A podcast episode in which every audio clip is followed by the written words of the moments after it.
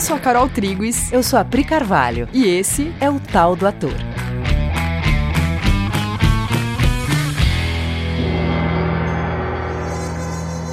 Oi, gente. Oi, galera.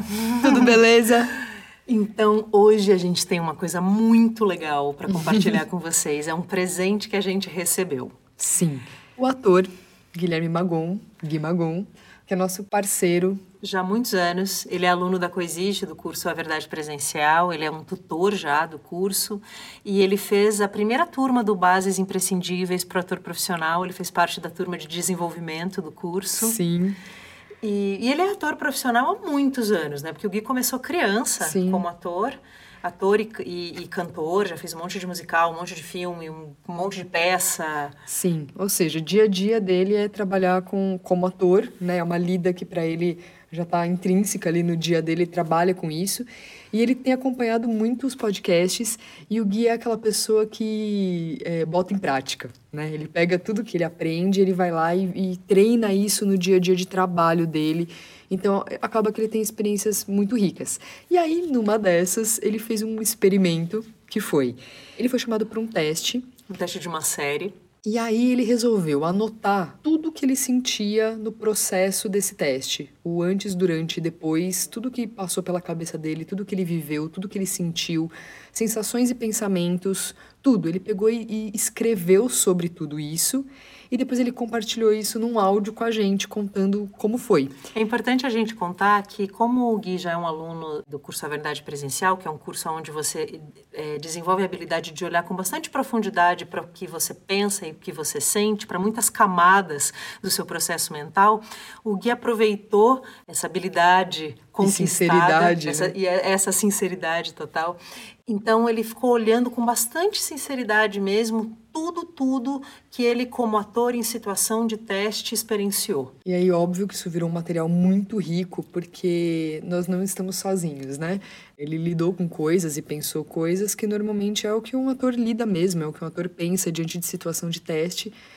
E aí ele compartilhou esse material com a gente. Então a gente queria contextualizar vocês, né, do que estamos falando, que situação é essa de teste, e soltar uns trechos do, dos áudios que ele mandou pra gente e comentar. Bom, é um teste para uma série que ele foi fazer. E aí, normalmente, antes de um teste, você vai receber um briefing do personagem, que é um perfil do personagem, onde você tem algumas informações né, sobre quem essa pessoa é. Nada muito detalhado em geral, algumas informações gerais. E que nesse caso, uma coisa importante é que esse personagem era do interior, ele tinha sotaque. Sim, ele recebeu essa informação que ele tinha sotaque e recebeu dois textos para ele estudar e decorar. E ele fez um primeiro teste, e aí essa situação que ele está descrevendo agora é um callback, ou seja, é um segundo teste, tipo uma segunda fase nesse processo de escolha do ator que vai efetivamente fazer esse personagem em algum momento. Ok, então vamos escutar um pouquinho o que, que o Gui tem para falar aí do que ele viveu. Do momento que eu soube o, o dia do callback, eu fui levando como um ensaio de uma peça. Eu olhei os dias que eu tinha, aí eu tenho que decorar, né? Eu tenho que deixar esse texto chegar em mim. Deixe, anotei as sensações, fiz, deixei o texto chegar, ganhar corpo, ler da plateia, depois entender o que que, se, que que o personagem sente, depois deixar isso cair no meu corpo, depois eu vou, o texto já tá mais fácil de decorar. E eu fui ensaiando dia a dia como se fosse uma peça, para ficar próximo e íntimo dessa mentalidade, né? Aí, chegou hoje no dia do teste, teve uma mudança de horário, e aí, minutos antes, a produtora falou: ele não tem mais sotaque. Ele é sotaque neutro, só é do interior. Aí, beleza. Graças a Deus, a pesquisa que eu tinha feito com esse sotaque eh, me trouxe uma sensação, uma mentalidade, que eu poderia tirar o sotaque e continuar com esse cara aqui né? Quando o Gui fala que esse personagem tinha sotaque e que minutos antes de entrar em cena ele não tem mais sotaque, eu não sei se vocês estão ligados o que isso significa para um ator. Porque assim, quando você está construindo um personagem, todas as informações compõem a personalidade desse personagem e resultam um jeito. Jeitão né? que você vai fazer. E sotaque é um pilar muito importante, porque sotaque tem muito a ver com uma cultura de um lugar, um jeito de pensar e, e uma personalidade. O sotaque é parte integrante da construção de personagem. Então, quando você tira o sotaque, você desestrutura aquela personagem um pouco. Uhum. E ele tinha construído em cima disso, né? Ele construiu ali a mentalidade da personagem e o sotaque é como se estivesse dando o, o suporte para ele viver, né? Ele estava ele tava se manifestando é. com esse sotaque. Ele já tinha ensaiado com aquele sotaque, ele já tinha, né, provavelmente feito o texto de um determin, num determinado ritmo, num, né? Sim, decorou o texto com sotaque. É. Então, assim, minutos antes de entrar em cena, dizer, ó, agora não tem sotaque, uou, né? Muda tudo. Muda tudo. É só assim, ó, muda tudo. Muda tudo. E a gente não está falando que isso é bom ou ruim, a gente só está te contando o, o impacto, que, que, ele lidou. É, o impacto que isso tem antes de um teste ter que lidar com isso, né? Sim. Outra coisa também é que dos, aí ele recebe a notícia de que dos dois textos ele só vai fazer um. Então ele decorou e estudou dois textos, ele acha, ele está apoiado sobre isso e aí antes de entrar ele recebe informação de que agora ele vai fazer um texto só. Certamente ele sentiu coisas. Você sente discordância, você sente medo medo, você Sim, sente medo. Porque é aquela coisa assim de você ter se preparado muito para fazer a coisa de um jeito que você construiu, né? Você recebeu aquele briefing, estava escrito que o cara tinha sotaque, você recebeu dois textos, ou seja, você se preparou dentro daquilo que você recebeu. Você construiu algo. Né? É, você vai pro teste, tipo, estudei. Sabe quando você estuda pra prova e aí você cai a matéria que você não estudou? Isso, é exatamente essa sensação. Eu me preparei, eu li tudo, eu tava sabendo tudo, mas aí caiu uma pergunta de um negócio que nem tava no livro. É. Né? Então é muito fácil nessa hora você lidar com sensações. Então é disso que o Gui tá falando. Vamos então pro próximo áudio vamos, que ele conta vamos. um pouco mais? Beleza, eu, ela me deu essa informação, que foi ótimo, né? Me deu até tempo para treinar isso, os minutos ali que eu tinha, antes deles me chamarem e fiquei treinando os textos que eu tinha sem sotaque. E foi super ok, porque tava inteiro. Eu tinha um personagem inteiro, então não foi difícil tirar o sotaque. Outra coisa legal para nossa lida, né? De como realmente o que importa são as coisas que se passam por dentro e na mente, né? Do personagem. E aí, minutos mais pra frente, também disseram que não ia ter um dos textos, porque não tava funcionando na câmera. Então ia ter um só. Então. Eu não passei mal com nenhuma dessas duas coisas, porque foi tão legal a minha relação com o personagem que eu não fiquei injuriado de ter tirado o sotaque, apesar de ser uma informação gigante que altera as poucas palavras que me deram sobre o personagem, né? Isso era definidor do perfil dele. Diz aqui que ele é um bom moço, mas vamos descobrir que não é. Não me deram nenhuma informação, então não sei o que fazer com isso. Mas o caipira era o norte, né? E aí sair um texto em cima da hora também é uma coisa que o ator lida. Eu, isso é praticamente. Eu trabalhei em dobro, eu estudei em dobro. E eu não me senti mal porque é um prazer, né? Mas é legal contar. Tudo isso, né, são curiosidades que eu achei, tô achando legal compartilhar.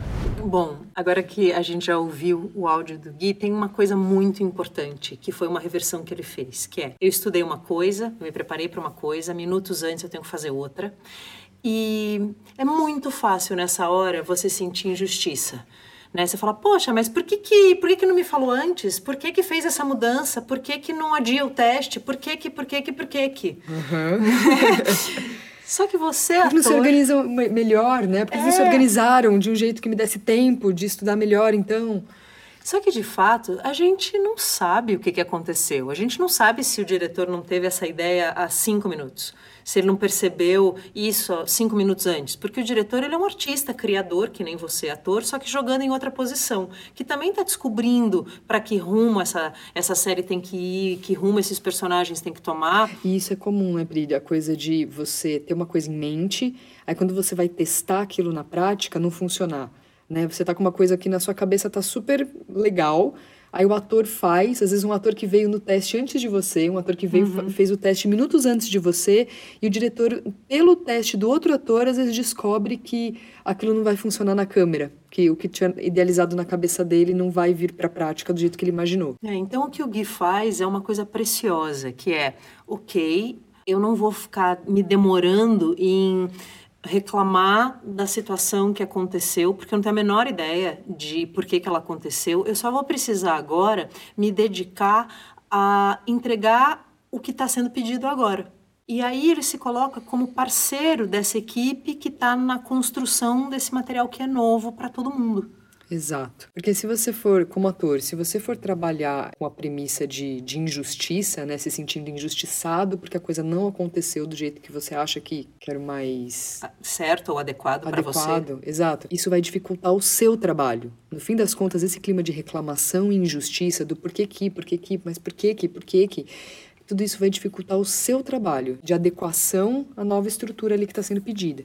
É, você vai reprimir a tua espontaneidade. Exato. Né? E, gente, isso acontece o tempo todo. Mudança no trabalho acontece o tempo todo. Você receber um texto e na hora o texto ter que fazer ajustes, você receber um briefing depois isso mudar na hora da gravação, isso é muito normal. Muito normal. Se você for rígido diante dessas alterações, isso vai ser muito ruim para o seu trabalho.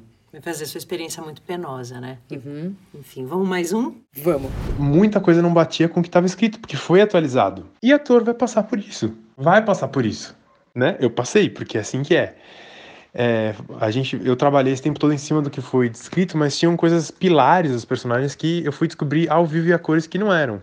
E com a mesma disponibilidade que eu deixei aquilo, as informações que me passaram entrar, é a mesma que a gente pode ter na hora que o diretor fala, né? Só que tem pedágios.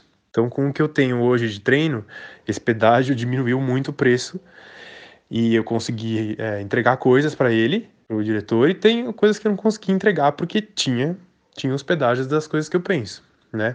Quando terminou o teste, eu também senti uma enxurrada de coisas e comecei a anotar. Foi nessa hora que eu liguei pra Carol. Aí ela não, não pôde atender, mas eu resolvi anotar, né? Porque eu falei, também essa hora é uma hora que a gente não, não, não compartilha totalmente aqui, né? O que se passa na mente. Então eu fiquei escrevendo ali, daí a Carol me ligou.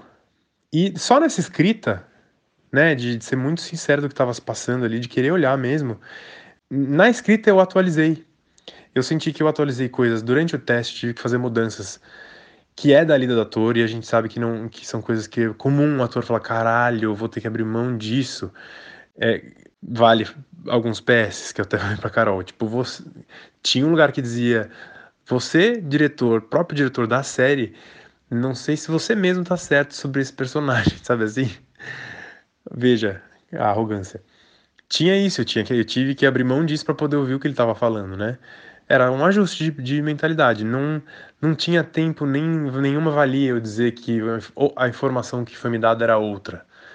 Não ia adiantar de nada, né? E percebi que, como você mesmo fala, Pri, a gente não é uma máquina de lavar, a gente pode perguntar, mas eu percebi que a energia dele é, eu li como pressa e eu não fiz as perguntas que eu poderia fazer, até para eu mesmo me achar com mais rapidez e relaxar com mais rapidez.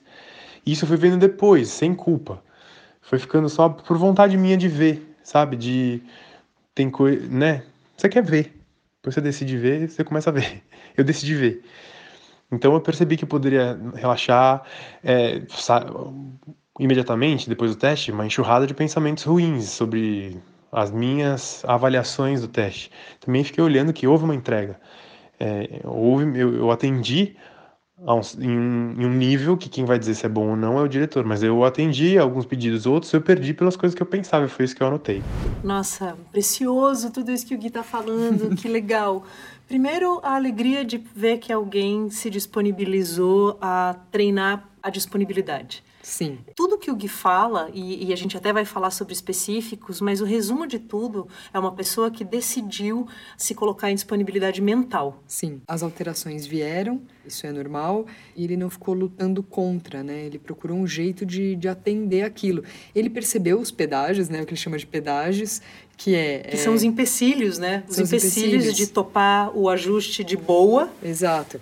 Tipo, chega uma coisa diferente do que você tinha programado, do que você tinha planejado, aí você faz um movimento mental de peraí, mas eita, calma, não me programei para isso, né? E... e aí você tem uma postura de querer terceirizar, né? Ou de, de culpar o diretor, de dizer, pera, não, você tá errado, não é nada disso. Uhum. Você vai Acho entrar que em... você não entendeu o é. personagem, né?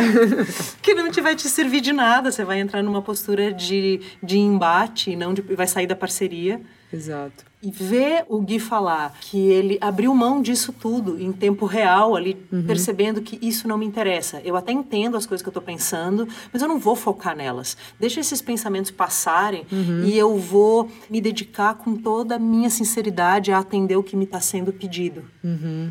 Sim. E isso é disponibilidade. Eu vou entregar isso que esse, que esse diretor tá pedindo agora. Eu vou fazer o ajuste. Eu lembrei que a gente passou por isso, né, Pri? Acho que a gente já Nossa, contou isso num podcast. sim. De precisar fazer um ajuste muito rápido de uma construção muito diferente que a gente É. tinha feito, né? A gente foi para um teste e eu e a Pri, a gente se ajudou, né? Uma dirigiu a outra, a gente decorou o texto e tal, e a gente construiu um personagem com muito pouco briefing, inclusive, né? A gente Sim. só tinha o texto mesmo, não falaram nada Um sobre o minuto de personagem. texto. Um minuto de texto, a gente não sabia nada da personagem, só, só o texto mesmo, né? Que acaba revelando um tanto ali.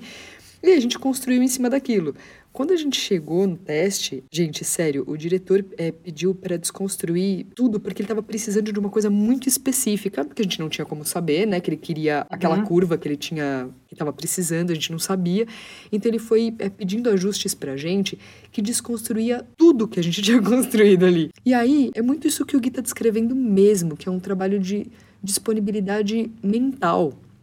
Na hora você ouvir o que o diretor está falando, confiar que você não precisa se apoiar no que você construiu até aqui, porque ele está te dando outras referências. Agora você vai se apoiar nele, inclusive. Exato. Agora você, você vai grudar nele e dele vai vir tudo o que você precisa para fazer o ajuste agora. Uhum. Em vez de se defender dele, a tua chance é gruda nele e para você tentar fazer o que ele está te conduzindo a fazer. Sim, porque ele tem muitas informações sobre o job. Ele sabe o que, que o trabalho vai precisar, entende?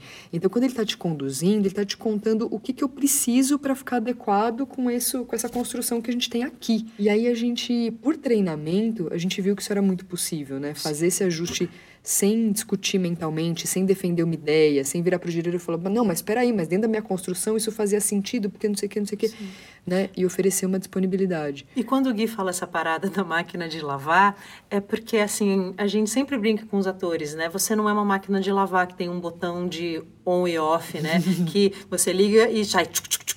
Não, você é uma pessoa... Sinta raiva. Sinta alegria. Sinta paixão. Mude agora, né? Se antes era paixão e agora é raiva. Agora, né? Persiga esse objetivo. Tchau. Você vai precisar de um tempo para fazer o ajuste. E esse tempo é legítimo você pedir para o diretor. Você ouviu tudo, está considerando tudo, ele já te conduziu, a fala dele já te moveu muito perto do lugar, mas é provável que você precise de um minuto. Nesse exemplo até que a Carol deu, ela especificamente, fez uma coisa muito legal, que ela falou, peraí, me dá... Ela falou, literalmente, me dá um segundo que eu preciso ver como é que eu aplico tudo isso que você me disse nos próximos trechos no monólogo. Aí ela virou as costas, né? Fez né, ali o que ela precisava, fez os ajustes, viu como é que ela ia fazer. Aí ela desvirou e falou: Acho que eu tô pronta, vamos tentar. E aí fez. Isso é normal, gente. Em qualquer profissão, se você pediu um ajuste para um marceneiro, ele te entregou um gaveteiro e você fala: Não, mas eu quero que essa gaveta seja um pouquinho diferente, ele vai levar o gaveteiro embora, fazer o ajuste e te entregar. Então, no teste, mesmo que você não possa ir embora, você pode de- pedir um segundo. Que é isso que o Gui fala, né? Eu li que ele estava com pressa, eu li o comportamento dele como pressa, que não dá nem para saber se estava com pressa mesmo ou não, né? Tanto que o Gui é muito preciso. Ele fala, eu li isso como pressa e acabei me privando de fazer as perguntas que me ajudariam a ser mais rápido e mais relaxado. Exato. Bora Mas só, um o Gui, é, mas só o Gui perceber isso já é assim léguas, né? Andadas. Então, bora ouvir mais um trechinho aqui.